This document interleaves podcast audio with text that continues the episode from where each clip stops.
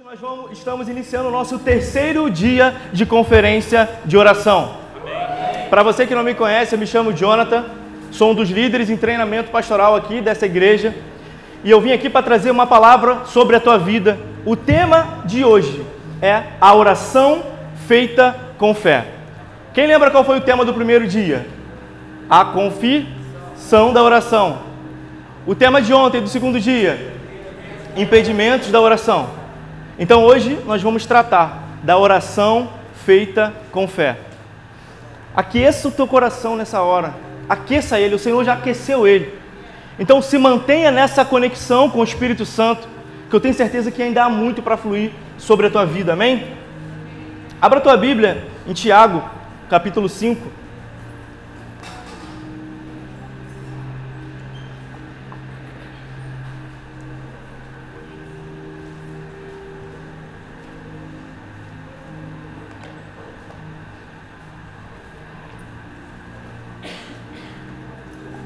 Tiago capítulo 5, versículo 14.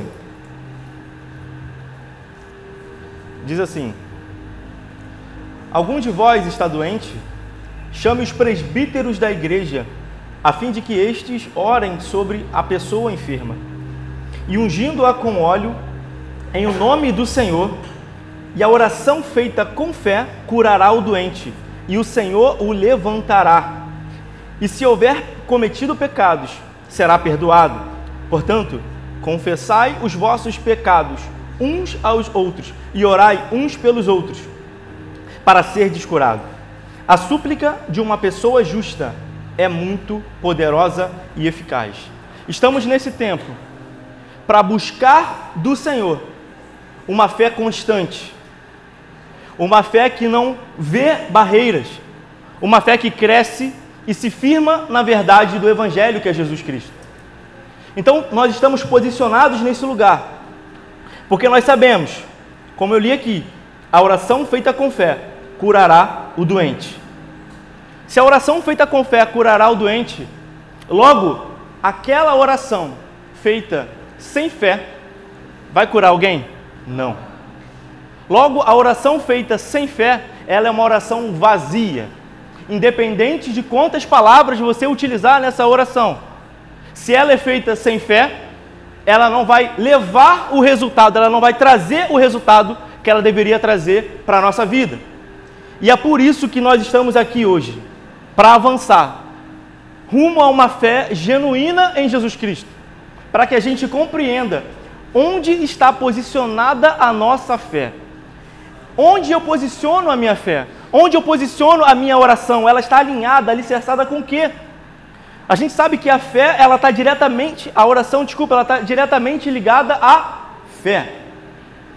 E se a oração está diretamente ligada à fé, por que é que muitos conflitos internos nos atingem quando nós estamos orando, quando na verdade nós éramos para descansar no Senhor? Por que então que eu, que nós aprendendo sobre fé durante muito tempo na caminhada, o pastor Rafa perguntou essa semana, Quantos têm mais de 20 anos de convertido? Quantos têm mais de 10? Enfim, em toda essa trajetória da nossa vida, nós é, é, fomos alimentados e temos conhecimento sobre fé. Mas por que é então que, que nossa fé, em muitos momentos, ela se parece limitada? Por que, que muitas vezes nós colocamos limites numa fé que ela é para ser ilimitada? Muitas vezes nós colocamos limites porque simplesmente estamos cheios de nós mesmos. Estamos cheios de nossas dúvidas. Muitas vezes limitamos a fé que ela é ilimitada, porque nós estamos, além de estarmos cheios, cheios de dúvida, isso vai atrapalhar nosso avançar com o Senhor. Então a gente vai aprender um pouquinho o porquê que a oração eficaz ela deve possuir fé. E por que, que a oração feita com fé ela vai curar o enfermo? Mas antes eu quero te perguntar, o que, que é oração, querido? Eu quero uma resposta simples. O que, que é oração? Falar com Deus. Alguém tem outra coisa para falar? Conhecer a Deus. Conhecer a Deus. Uma conversa com Deus. Oração nada mais é do que uma conversa com o próprio Deus. E a oração, ela é a aproximação feita por nós, igreja, como indivíduos, com quem? Com o nosso Pai. Oração é falar com o Senhor, mas oração também é ouvir o que o Senhor tem para ministrar sobre a nossa vida. Agora eu quero que você entenda que cuidado, porque o Senhor ele vai falar com você quando você orar. Só que como que eu vou ouvir? Eu vou estar com os, com os ouvidos atentos para ouvir o que o Senhor tem para falar para mim, porque nem sempre Ele vai falar aquilo que a gente quer ouvir. Seria muito bom se Ele falasse tudo o que a gente quer ouvir. Mas o que traz cura para a gente né, não sempre, nem, nem sempre é aquilo que a gente gosta de ouvir.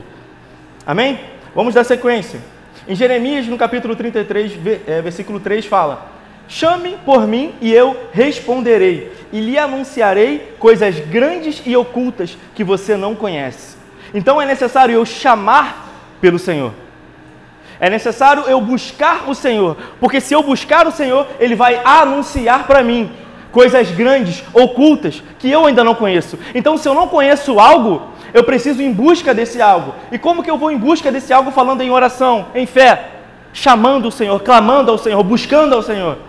E isso vai ser a partir disso vai ser revelado para mim qual o meu posicionamento atual, o que eu devo fazer. Você, como, como homem de Deus, como mulher de Deus, não cesse de chamar ao Senhor, de buscar o Senhor.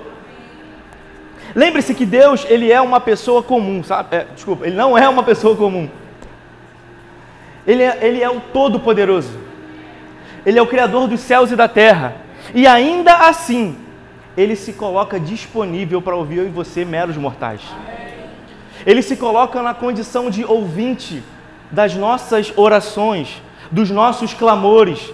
E muitas vezes eu e você não valorizamos essa, essa benevolência do Senhor, que ele se, ele se derrama para ouvir a nossa oração. Muitas vezes nós negligenciamos isso e tratamos de qualquer forma. Mas eu preciso primeiro me aproximar do Senhor, reconhecendo as minhas imperfeições eu preciso me aproximar do Senhor reconhecendo que eu preciso ser transformado por Ele. Porque se eu chegar cheio de mim mesmo, nada vai acontecer na minha vida. Logo, em Salmos capítulo 4, vai falar assim no versículo 1: Responda-me quando clamo, ó Deus, que me faz justiça. Deus que me faz justiça, dá-me o alívio da minha angústia. Tem misericórdia de mim e ouve a minha oração. Versículo 3, ele vai falar, o salmista: saibam que o Senhor escolheu o piedoso. O Senhor ouvirá quando eu o invocar. Então, o Senhor, ele vai me ouvir quando eu invocá-lo. Quando eu chamá-lo, ele vai me ouvir. Se eu ficar quieto, eu vou entender, junto com o pastor Márcio aqui, se eu ficar quieto numa conversa com ele, ele vai entender que eu não preciso de orientação, ele vai entender que eu não preciso de uma direção, e se eu ficar quieto diante de Deus, sabe, pensando em nada, o Senhor sabe todas as coisas, amém? Mas Ele quer ouvir a mim e a você. Um filho, eu tenho duas filhas, né? E elas vivem com fome, elas querem comer o tempo inteiro. E é fácil eu saber quando elas estão com fome, irmão. Elas falam o tempo inteiro. Quero comer comida, papá e tal. Assim deveria ser o nosso dia a dia com o Mestre. Pai, eu estou com fome, me alimenta, Senhor. Eu preciso do Senhor, me alimenta, Pai. Porque Ele sim, dessa forma, Ele vai nos nutrir. Amém? E quando a gente fala de oração, a gente precisa entender também que é um certo relacionamento que eu tenho com o meu próprio Deus, com o meu Deus. Então, oração, ela também está ligada ao relacionamento que eu tenho com Ele. Esse relacionamento com o nosso Deus, ele acontece com qual frequência? Se eu ficar uma semana sem falar com a minha esposa, irmão, ela não vai saber das minhas necessidades e eu não vou saber das necessidades dela. Eu preciso buscar esse relacionamento, porque a parte do próprio Deus, ele já fez que foi entregar o seu filho Jesus, por mim e por você. E como que eu fico mais de uma semana, dois dias, um dia, sem orar ao Senhor? Como que eu vou buscar raízes profundas? Como que eu vou buscar a certeza do próprio Deus na minha vida se eu não busco relacionamento com Ele? A oração, a nossa oração, a, a oração de relacionamento com o Senhor. É ela que vai determinar, querido, qual é a voz que eu estou ouvindo na minha jornada de fé. Sabe, porque muitas vezes nós ouvimos várias vozes, mas o que vai determinar a voz de Deus e a voz do outro, e a voz de Satanás, é o tempo de relacionamento que eu passo com o meu Deus. Então muitas vezes a gente fala, Senhor, eu não sei o que está acontecendo, eu não ouço a tua voz. Mas às vezes não para dez minutos, um minuto, para orar ao Senhor e para clamar por Ele. Às vezes a gente quer tanto de Deus, mas não quer entregar nada para Deus. Senhor, é a hora do Senhor alinhar as nossas visões, as nossas expectativas. Peça, Pai, alinha as minhas, as minhas expectativas, Senhor. Fala, alinha as minhas expectativas. Eu quero ouvir tanto o Senhor. Tem orações das pessoas que falam, eu quero ver anjo, eu quero ver portas abertas, eu quero ter visões, igual pessoas que falam que eu vejo e tal. Mas muitas vezes não, não quer nem ver a igreja. Como é que você vai ver anjo? Faz sentido? Eu não quero, muitas vezes eu não quero nem ir para a igreja. Como é que eu vou ver o Senhor falando comigo? A busca de relacionamento com Deus, ela também se dá na comunhão com os irmãos. Amém? Então a oração, ela também vai determinar qual é o fruto que vai sair da minha árvore. Nós somos pessoas que temos semente e muitas vezes eu preciso saber qual onde essa minha árvore pessoal está plantada. E muitas vezes no, a nossa árvore está plantada numa terra que ela não deve ser plantada. Sabe a roda dos escarnecedores? Sabe as palavras, as conversas vãs e tolas. Às vezes a tua árvore está plantada aqui na comunhão com o Senhor, mas quando a gente sai, a gente rapidinho procura uma terra agradável, ao meu ver, para ela ser plantada. E se a minha terra recebe, se a minha árvore, as minhas raízes recebem nutrientes de uma terra imprópria, eu vou produzir frutos podres, ou até mesmo eu não vou produzir nada, eu serei uma árvore vazia. E o Espírito Santo ele quer derramar sobre nós uma porção tão grandiosa, em que das nossas árvores, em que das nossas árvores espirituais fluirão frutos de vida para aqueles que se assentam conosco e comem do fruto que sai da minha árvore. Amém? Basicamente, a oração ela vai determinar tudo, querido. Ela é uma fonte, ela é um recurso que Deus entrega para nós. E nós precisamos aprender a como, como que eu vou utilizar esse recurso, que é a oração, para que a minha oração seja feita com fé. Então, para eu ter uma vida de oração eficaz, eu preciso, obviamente, do Espírito Santo. O Espírito Santo vai modelar a minha vida, as minhas ações, para que de mim flua algo de acordo com a vontade perfeita e agradável do Senhor. Em Efésios, capítulo 6, verso 18, vai falar: Orem no Espírito em todas as ocasiões, com toda oração e súplica, tendo isso em mente. Estejam atentos e perseverem na oração por todos os santos. Então a palavra fala: estejam atentos e perseverem na oração. Muitas vezes a gente quer assim, estar em oração, mas eu não persevero em oração e eu não estou atento à voz do Espírito Santo.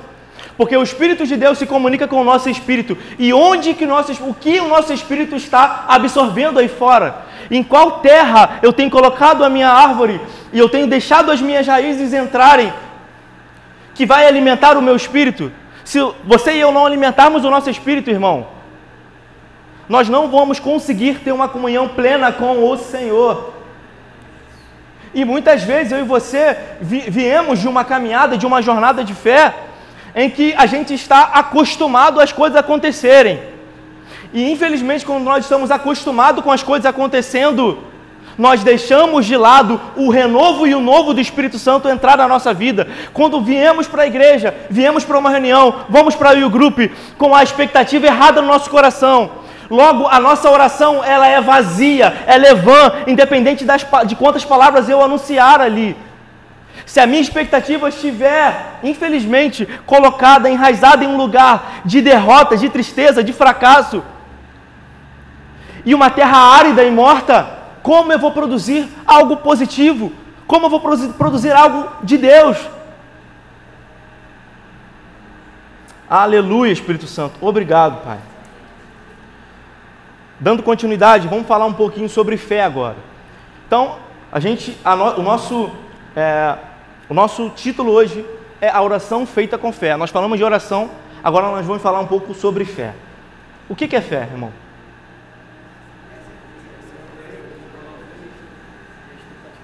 Está em Hebreus 11, 1. É isso. A fé é a certeza das coisas que se esperam, a convicção de fatos que não se veem. Muitas vezes a gente quer buscar é, buscar a interpretação de fé, não. O significado de fé naqueles que não, não têm a fé que nós temos. Você tem que tomar muito cuidado, eu tenho que tomar muito cuidado com isso. Nós. Porque às vezes nós queremos buscar definição de fé naquele que não tem Jesus Cristo como Senhor e Salvador. Então, que, qual é a definição de fé que essa pessoa vai passar para mim? Uma fé morta. Na verdade, não é nem fé. Ele fala que é fé, mas não é. Porque a fé é a certeza das coisas que se esperam. A fé, ela não é acreditar demais em alguma coisa que vai acontecer. A fé ela não é simplesmente, ai, eu estou torcendo para isso acontecer, ah, eu acredito. Não, a fé é a certeza de que já aconteceu isso. A fé é a certeza que já ocorreu. Porque a fé é a convicção de fatos que não se veem. Vamos lá em Romanos 1, pode anotar aí que eu vou ler. Romanos 1, 17. Visto que a justiça de Deus se revela no Evangelho. Vamos lá. A justiça de Deus se revela no Evangelho é uma justiça que do do princípio ao fim é pela fé. Como está escrito, o justo viverá pela fé. Você já fez aquele exercício de matemática que você substitui, né? A é igual a 20 e, e, e você bota na equação ali? Vamos fazer isso aqui rapidinho? Vamos lá. O, não, não, né? Calma aí. É, é, é só um. Você nem fé agora. O justo viverá pela fé. Então vamos lá. O justo viverá pela certeza de coisas que se esperam, a convicção de fatos que não se veem. O justo viverá pela convicção de fatos que não se veem. Se você é justo, fique em paz, querido. Você vive pela certeza daquilo que você não vê ainda. Entenda isso. Hebreus 11:6 vai dizer: "Em verdade, sem fé é impossível agradar a Deus. Portanto, para qualquer pessoa que dele se aproxima. É indispensável crer que ele é real e que recompensa a todos que se consagram a ele. Sem fé é impossível agradar a Deus. Porque é, é imprescindível, é indispensável crer que Ele é real. É indispensável eu crer que aquele a quem eu prego, que é Jesus Cristo, que você prega que é Jesus Cristo, ele é real. E ele recompensa a todos que se consagram a ele. Como que eu vou me consagrar ao Senhor? Em oração, em busca, em buscando, é, buscando santificação, alinhamento espiritual. Consagração não é apenas um culto que igreja XY determina que eu vou no culto de oração, ou de consagração, ah, desculpa Consagração é uma vida de entrega, é uma vida de oração. Podemos entregar tudo para Deus. Se eu não tiver fé, é impossível agradar a Ele. Você pode entregar o seu melhor servir aqui, a sua melhor palavra ministrada aqui nesse palco. Você pode entregar o seu talento aqui ministrando louvor com os instrumentos. Mas se você não tiver fé que Ele é o Cristo, se você não tiver certeza das coisas que se esperam na tua vida, de nada vai valer, irmão. De nada vai valer o que eu falar, o que você falar. Então, voltando por quê? Que existem ainda momentos em que a nossa fé, fé é fraca e limitada. Como eu falei antes, muitas vezes estamos cheios das nossas próprias opiniões e convicções. E quando estamos próprios, é, cheios de nós mesmos, nós é, retiramos o Espírito Santo de relacionamento, nós retiramos o Espírito Santo da nossa vida diária. Por quê? Porque eu não tenho tempo para o Espírito Santo. Porque eu estou cheio de mim. a pessoa está cheia dela. Logo, ela não tem tempo de ser cheia por aquilo que vem do alto. Então é necessário eu me esvaziar do Senhor, é, de mim mesmo para ser cheio do Senhor. Amém?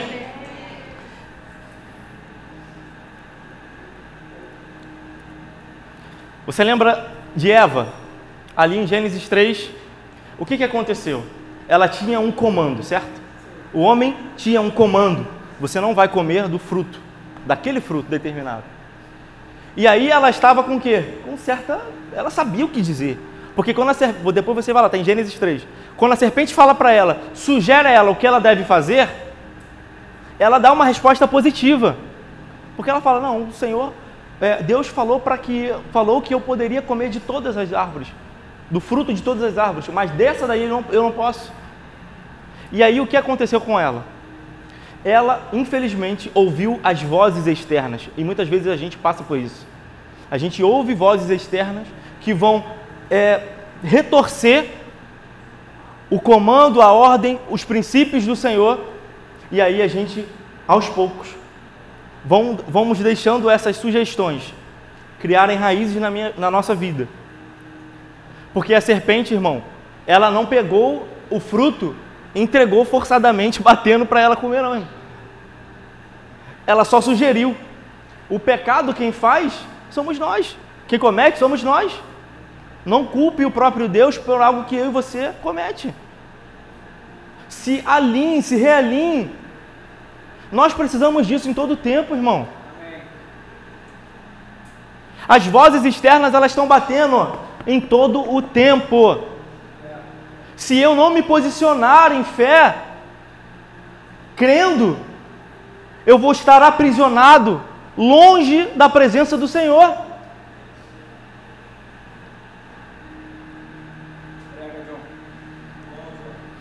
As sugestões malignas, quando ouvidas, elas enfraquecem a certeza das coisas que se esperam. Às vezes você e eu tem algo do Senhor para a nossa vida. Uma promessa, qualquer coisa. E infelizmente, nós ouvimos as vozes externas. E quando nós ouvimos essas vozes, algo é totalmente maligno acontece na nossa vida e nós somos expulsos de algum paraíso. O Espírito Santo ele quer conduzir você e deixar você nesse paraíso, que é a presença dele. Durante quanto tempo você está fora desse paraíso? Estou fazendo aqui, você sabe o que eu estou falando. Há quanto tempo você viveu em certo paraíso com o Senhor? E as sugestões externas fizeram com que você saísse desse paraíso. As sugestões externas elas estão aí para tirar a gente desse lugar de adoração e devoção ao Senhor. Continuando. Segundo Reis, capítulo 5, anota aí, tem a história de Naamã. O profeta falou para ele assim: vai lá e se lava sete vezes no Rio Jordão. A partir da sétima vez você vai sair o quê? Curado das suas lepras, da, da sua lepra, é? da sua doença, que ele escondia com, certa, com armadura, porque afinal de contas ele não poderia se apresentar com a, as falhas dentro dele, né? Então ele se escondia dentro de uma armadura. Só que ela foi revelada. E quando essa, essa doença foi revelada, um profeta de Deus foi lá, usado pelo Senhor, e falou assim: ó, nem foi ele diretamente que falou, mas ele mandou ali o, o estagiário, o... uma pessoa ali depois, que eu esqueci o nome, mas amém. Ele mandou alguém falar com ele. E olha o que aconteceu: esse homem, ele ouviu o comando e a orientação do profeta, mas a prepotência e o orgulho fizeram com que ele, naquele primeiro momento, recusasse uma oferta de cura na sua vida. Muitas vezes, infelizmente, a nossa posição, de alguma forma, vai querer repelir a condição e o estado atual que nós nos encontramos e nós vamos querer achar um, uma forma mais simples, aos meus olhos, de reverter esse quadro. Porque ele fala na, lá, em, lá em Segundo Reis 5, ele vai falando que no, no, existia ali na, perto dele rios melhores do, do que o rio Jordão. E, ou seja, nós, as pessoas, nós não, nós não, amém? As pessoas que têm prepotência e orgulho, elas vão arrumar um jeitinho, irmão, para não ser exposta longe do lugar, longe daquele lugar que traz conforto, porque na terra dele era um lugar confortável, ele teria que sair dali e ir para um outro lugar para ser curado, ele, ou seja, ele teria que demonstrar para outras pessoas também. E é nessa hora que a gente precisa entender que a voz interna pode travar aquilo que Deus tem para realizar na nossa vida. As vozes internas da nossa alma, da nossa prepotência, muitas vezes, e orgulho. Cuidado, porque essas vozes internas, infelizmente, elas estão aí, ó, batendo na tua porta agora e na minha. Deixa eu permanecer. Essa voz fala isso. Como é que você vai se mostrar aí? Imagina o que, as pessoas vão falar de você. Poxa, tantos anos que você tem de igreja, tantos anos que você. tudo mais. Só que ele foi. Ele, ele entendeu que ele precisava retirar essa voz interna dele e ouvir a voz do profeta. O Senhor tem chamado para chamado nós nesse, momento, para que a, a nossa oração feita com fé, ela destrua as vozes externas e também destrua as vozes internas, que tentam retirar a nossa comunhão e a nossa perspectiva de fé do Criador.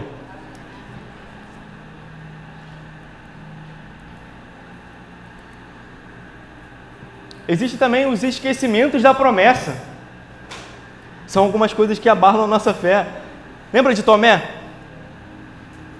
João, capítulo 20, versículo 24. Isso, versículo 24 em diante. Vai dizer que os discípulos estavam trancados e aí Jesus entra, se mostra para eles, mostra o furo nas mãos, no lado e tudo mais. E os discípulos, nossa, caraca, é o nosso Deus, Jesus, você está aqui. Só que Tomé não estava ali, irmão. Muitas vezes a gente não vai estar no lugar que está acontecendo algo poderoso. E aí, vai dizer, nós, os, os apóstolos, né, falaram para Tomé, nós vimos o Senhor. Mas Tomé respondeu, se eu não vir as marcas dos pregos nas suas mãos, e não colocar o meu dedo onde estavam os pregos, e não puser a minha mão no lado, não acreditarei. E aí Jesus fala, Tomé, porque me viste, acreditaste? Bem-aventurado os que não viram e creram. Creia em Jesus, o Filho de Deus. O fato de eu estar andando com pessoas que creem, o fato de eu estar numa convivência também, não vai garantir a manutenção da minha fé, irmão. Vai garantir eu estar num lugar menos hostil, menos perigoso. Mas a manutenção da nossa fé, ela deve ser conquistada diariamente no secreto com o Senhor. Jesus falou para Tomé: Bem-aventurados os que não viram e creram. Porque ainda assim, se eu e você estivermos em contato com várias pessoas que, que é, ministram sobre fé, que entendem têm uma vida reta, se eu, no meu secreto, não tiver essa vida reta, eu vou me esquecer da promessa. Porque Tomé já sabia que Jesus ia ressuscitar dos mortos e tudo mais. Por que, que quando os discípulos falaram com ele, ele não simplesmente tomou? E é, o mestre falou. Poxa, glória a Deus. Glória ao mestre. Por que, que ele não tomou essa posse? Porque a promessa já estava declarada. Ele já sabia que isso ia acontecer. Jesus veio falando durante muito tempo com eles.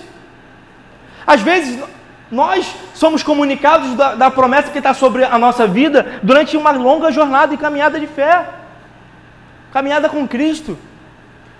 E muitas vezes, quando alguém fala para nós: Olha, algo aconteceu. Ah, eu só vou acreditar se eu ver. Irmão. Que isso, Senhor Jesus. Então é necessário eu sempre me recordar, voltar ao lugar da promessa, ao lugar onde o Senhor confiou a mim algo. Re revisitar esse lugar e entender que Ele ainda está vivo dentro de mim e você. Amém? Então, esses fatores que eu, que eu citei são fatores que, infelizmente, enfraquecem a nossa caminhada de fé. Então, como fazer uma oração com fé? Primeiro, eu preciso entender o que é uma oração feita sem fé. Eu quero fazer uma oração com fé, mas então eu vou entender o que é uma oração feita sem fé.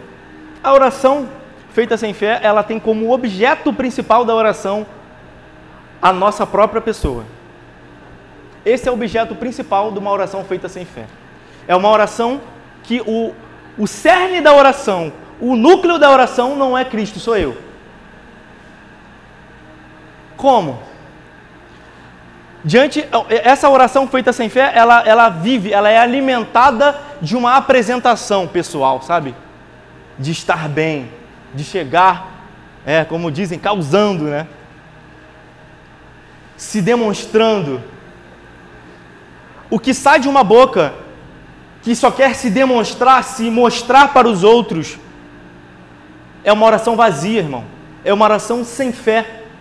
Lá em Mateus 6, versículo 5, vai falar: Quando orardes, não sejas como os hipócritas. Pois, porque eles apreciam orar em pé nas sinagogas e nas esquinas das ruas, para serem admirados pelos outros. Com toda certeza vos afirmo que eles já receberam o seu galardão. Ou seja, eles oram, essas pessoas que oram sem fé, elas oram simplesmente para serem admiradas pelos outros. Eu e você temos que tirar isso da nossa lista de vida, vamos botar assim. Nós não precisamos ser admirados por ninguém, irmão. Amém? E tendo esse objetivo maior, que é, infelizmente, se colocar em evidência, eu preciso, eu preciso entender que isso é, acontece com uma sutileza, irmão. Não é de uma noite para o dia. Se você está aqui numa conferência de oração, eu acredito demais que você vai acordar amanhã e você não vai falar assim, cara, eu vou orar para me apresentar aos outros. Porque eu vou orar. Não vai. Porque isso acontece, é um processo. Que infelizmente esse processo ele vai acontecendo, ele vai minando no nosso interior e quando nós menos percebemos, nós estamos como esses homens aqui. Lá em Lucas 18, a partir do verso 9, vai falar: Jesus vai contar uma parábola para algumas pessoas, para as pessoas que confiavam em sua própria justiça e menosprezavam os outros. Lucas 18, versículo 9 em diante. Jesus contou ainda esta parábola. Dois homens subiram ao templo para orar. Um era fariseu e o outro publicano. O fariseu, em pé, orava em seu íntimo: Deus, eu te agradeço, porque não sou como os outros homens são roubadores, corrupto, corruptos, adúlteros, nem mesmo este cobrador de impostos. Eu jejuo duas vezes por semana e dou o dízimo de tudo quanto ganho. Entretanto, o publicano, ele ficou à distância. Ele sequer ousava olhar para o céu, mas batendo no peito, ele confessava: Ó oh Deus, sê benevolente para comigo, Senhor, pois eu sou pecador. E aí Jesus conclui: eu vos asseguro que este homem, ou seja, o publicano, e não outro, que é o fariseu, este homem foi para sua casa justificado diante de Deus. Portanto, todo aquele que se vangloriar será desprezado, mas aquele que se humilhar será exaltado. Aquele que se humilha diante de Deus, de fato, ele está na maior posição que o ser humano pode estar. A maior posição que o homem e a mulher deve estar é aos pés de Jesus. Essa é a maior posição que nós precisamos nos encontrar. Aleluia. Sabe, muitas vezes a gente não não entende, não entende, infelizmente, é quando nós chegamos nesse ponto de orar sem fé, ou seja, essa oração que é apenas uma apresentação pessoal. E muitas vezes esse tipo de oração ela, ela, se, ela tem aparência de sagrado, mas dentro dela é como um sepulcro caiado, como, como um sepulcro, sepulcro podre, como algo podre por dentro. ela tem aparência da bondade, mas a arrogância e o orgulho afloram muito mais do que a bondade dentro dessa pessoa. Tem aparência de religião, porém não traz transformação, não traz salvação, não traz arrependimento. E nós não estamos aqui por religião, irmão. Nós estamos aqui porque nós cremos num Jesus vivo, onde ele aviva a nossa fé dia após dia. Porque a oração feita com fé, ela deve sempre apontar para quem? Para Cristo. A oração feita com fé, ela não aponta para as minhas qualidades, para as nossas qualidades. A oração feita com fé, ela tem um destino, que é Jesus. E eu preciso orar em todo o tempo, irmão. Orar em todo o tempo não é ficar o dia inteiro trancado no quarto. Mas se você quiser fazer uma vez ou outra, amém. Orar em todo o tempo é quando você está em um lugar hostil, em um lugar de ruínas. A sua consciência não está presente ali absorvendo o mal que exala daquele lugar. Provavelmente você já passou por isso em algum momento. E infelizmente, esses lugares jogam a gente para baixo, mas nós temos um Deus vivo que traz para nós transformação. E eu preciso orar, ainda que esteja tudo bem, irmão. Eu preciso orar, ainda que eu esteja preso. Eu preciso orar em qualquer circunstância, ainda que eu esteja sendo agredido, como Estevão orou, como Daniel, como Sadraque, Mesaque e Abidnego, mesmo em meio ao caos ali, colocado sobre eles, eles mantiveram uma posição de oração. A oração com fé, a oração feita com fé, ela nos livra da prisão pessoal. Lá em Atos, no capítulo 16, Paulo e Silas, por volta da meia-noite, estavam na prisão. E nessa prisão eles estavam orando e entoando hinos de louvor a Deus. Enquanto os demais presos ouviam eles cantando, cantando e orando. De repente, fala assim, de repente, de repente, aconteceu um terremoto tão violento que os alicerces da prisão foram abalados. No mesmo momento, todas as portas se abriram e as correntes que prendiam a todos se soltaram.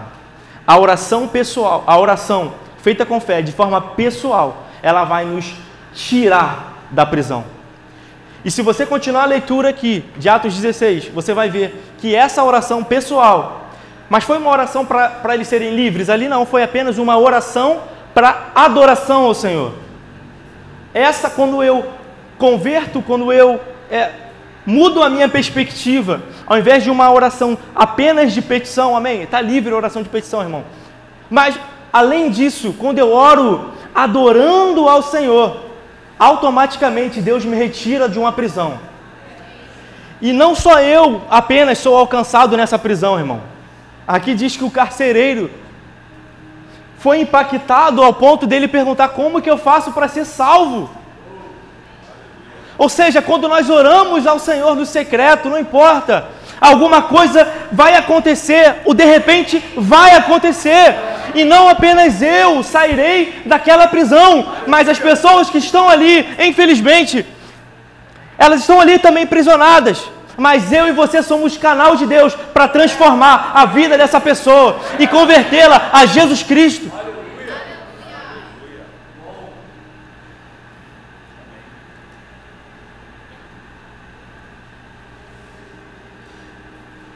A oração feita com fé, ela também alcança outros. Aqui em Atos 12, você conhece? Atos 12, versículo 5 fala assim: Quando Pedro estava detido no cárcere, a igreja orava fervorosamente a Deus por ele. E ali, se você ler, você vai entender que as portas se abriram, gente. Meu Deus, a igreja está. Pedro não estava nem orando nesse momento. Ou seja, a oração que nós fazemos pelo próximo, dessa vez que eu estou falando não é uma oração pessoal, mas uma, mas uma oração que alcança o outro. Aquela pessoa que está lá, ela vai sair do cárcere. A oração como igreja, ela é poderosa. Sabe, talvez existem pessoas que têm amigos, parentes ou até mesmo nós estamos passando por algo tão desagradável, numa prisão tão profunda, mas a nossa oração feita com fé, como corpo, como igreja, vai libertar aquela pessoa, irmão. É preciso eu acreditar nisso, você acreditar nisso. Sabe, a igreja em unidade, ela proporciona libertação para os outros. A igreja fazendo uma oração com fé, com unidade, nós não vamos ficar presos às quatro paredes, vamos alcançar os perdidos, irmãos. Amém. Aleluia. Pode se colocar de pé em nome de Jesus. Louvor, por favor. Aleluia.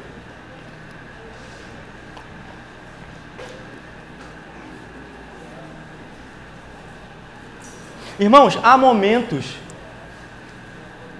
na nossa vida em que nós precisaremos também colocar as pessoas certas junto conosco em momentos de oração. Entenda isso para a tua vida e para a minha vida, irmão. Nem todos, nem todos, nem todas as pessoas do seu convívio social. Entenda isso, querido. Nem todas as pessoas do seu convívio social estarão alinhados em fé com você para algo que vai acontecer na tua vida. Mas é necessário um posicionamento diferenciado. E eu não falo de expulsar pessoas, mas eu falo de agregar aqueles que vão somar em fé conosco. Lá em Lucas 8, versículo 50, ao ouvir tais notícias, Jesus declarou para Jairo: Você conhece essa história? Não temas, tão somente creia, e ela será salva. A filha de Jairo, ela estava doente, enferma. Só que quando eles chegaram lá, todos já haviam dado ela como morta. E assim que Jesus chegou à casa de Jairo, veja bem, irmão, assim que Jesus chegou à casa de Jairo, estava todo um ambiente negativo, um ambiente de sabe, sem fé, um ambiente incrédulo. Mas Jesus não permitiu que ninguém entrasse com ele, a não ser Pedro, João e Tiago, e também o pai e a mãe da menina. E daqui para frente, daquele momento para frente, apenas com as pessoas que tinham o mesmo foco em oração, o milagre aconteceu. Aquela menina ela foi ressuscitada naquele momento. Então você está nesse lugar aqui com pessoas, em nome de Jesus, com pessoas que creem e têm a mesma confissão de oração em fé. Então, baseados nessa confissão, nós, como igreja, vamos orar ainda neste, neste momento de conferência. Amém. E vamos provar, queridos, provar de milagres sobrenaturais. Amém? Amém? Amém? Glória a Deus.